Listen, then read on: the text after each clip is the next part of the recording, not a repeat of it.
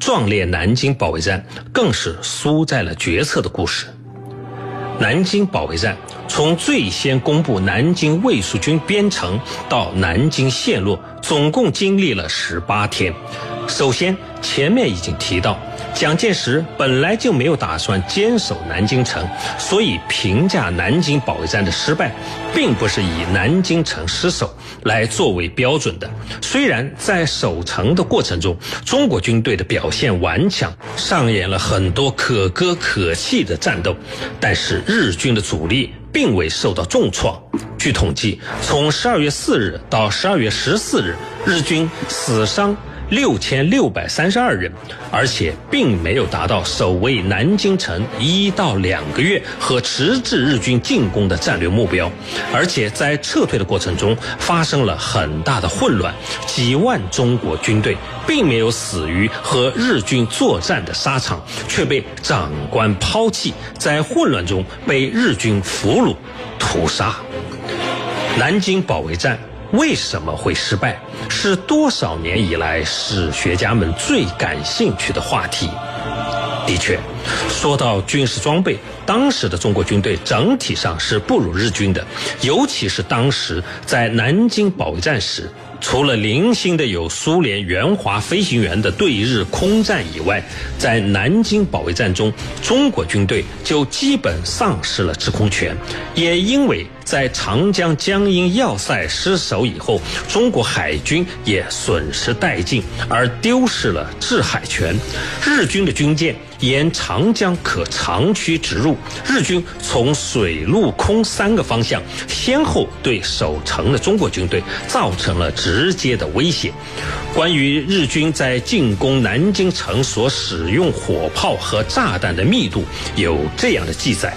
日军。对由中央军校教导总队坚守的雨花台五九七点九高地的阵地上，以每秒六到七发炮弹以及航空炸弹、凝固汽油弹猛烈的轰击。阵地被日军炮火削低了一米。据战后的统计，几天之内，日军一共向雨花台的国军阵地发射了四十三万发炮弹，以至于后来的军史学界把雨花台一战日军所使用的弹药量称之为“松井石根弹药量”。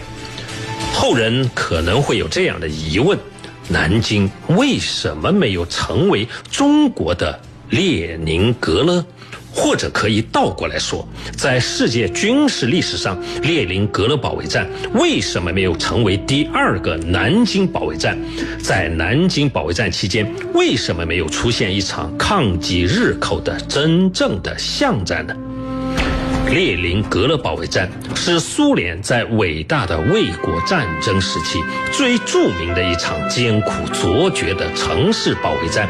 它发生在晚于南京保卫战近四年之后的1941年的9月8日至1944年的1月27日。在那场战役中，守城的苏军三面被德军包围，在没有粮食、没有燃料、缺少补给的情况下，顽强的苏联军民坚守在几乎完全被摧毁的城市残垣断壁之间，与敌人展开了残酷的巷战，整整拼杀了长达九百天之久，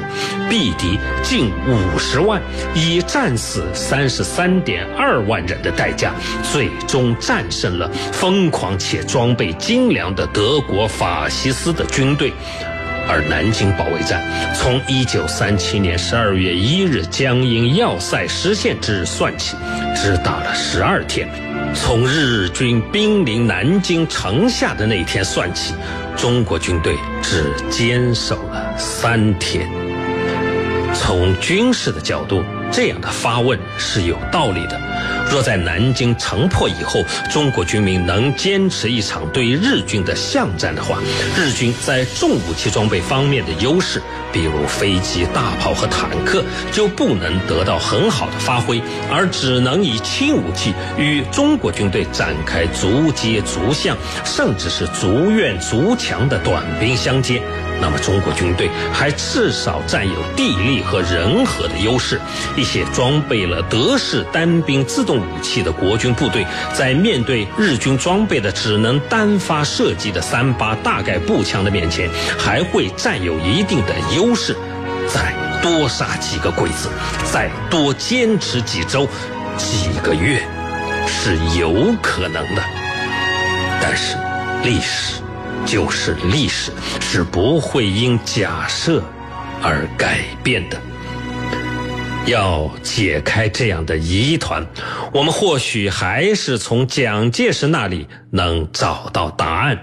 对于蒋介石来说，南京是国之首都，又是孙中山先生的陵寝所在地，一枪不放就弃城而去，宣布南京是个不设防的城市，是难以对国人交代的，也难免会被国际所耻笑。但是，蒋介石从一开始就认定中国绝对打不过日本。他的想法是，只有依靠国联的调停，才能迫使日本停止进攻。他在一九三七年七月的一次军事会议上说：“我们希望和平，而不求苟安；准备应战，绝不求战。”他又说：“不到最后的和平，绝不放弃和平；不到最后的牺牲，绝不轻言牺牲。”因此，在他的心中，南京保卫战的作战意图就是一个字：拖。只要象征性的打一下，拖住日军几天，就能达到他的目的了。在选择守城将领时，在无人愿意站出来的情况下，在激将之下，任命了一向不受他待见且刚愎自用的唐生智做了南京卫戍司令。唐生智在领命以后，也的确有过破釜沉舟、背水一战之决心，但在南京保卫战打响以后，收到蒋介石的“如情势不能久持时，可相机撤退，以图整理而期反攻”致电以后，唐生智才知道大势已去。最后，这个几天前还在誓言与南京城共存亡的卫戍军司令，却坐上了一艘小火轮渡江跑了。南京沦陷以后，进攻牛首山、将军山的谷寿夫师团，在城内肆意。在城内肆意施暴、大开杀戒，是南京大屠杀期间参与暴行的日军主要部队之一。一九四七年，谷寿夫被押往南京军事法庭接受审判。当年的四月二十六日，被枪毙于雨花台。那些以国军少将副旅长刘国用为代表的一大批为保卫南京城而壮烈牺牲的国军将士，他们死的悲壮，死的其所，历史是不会忘记他们的。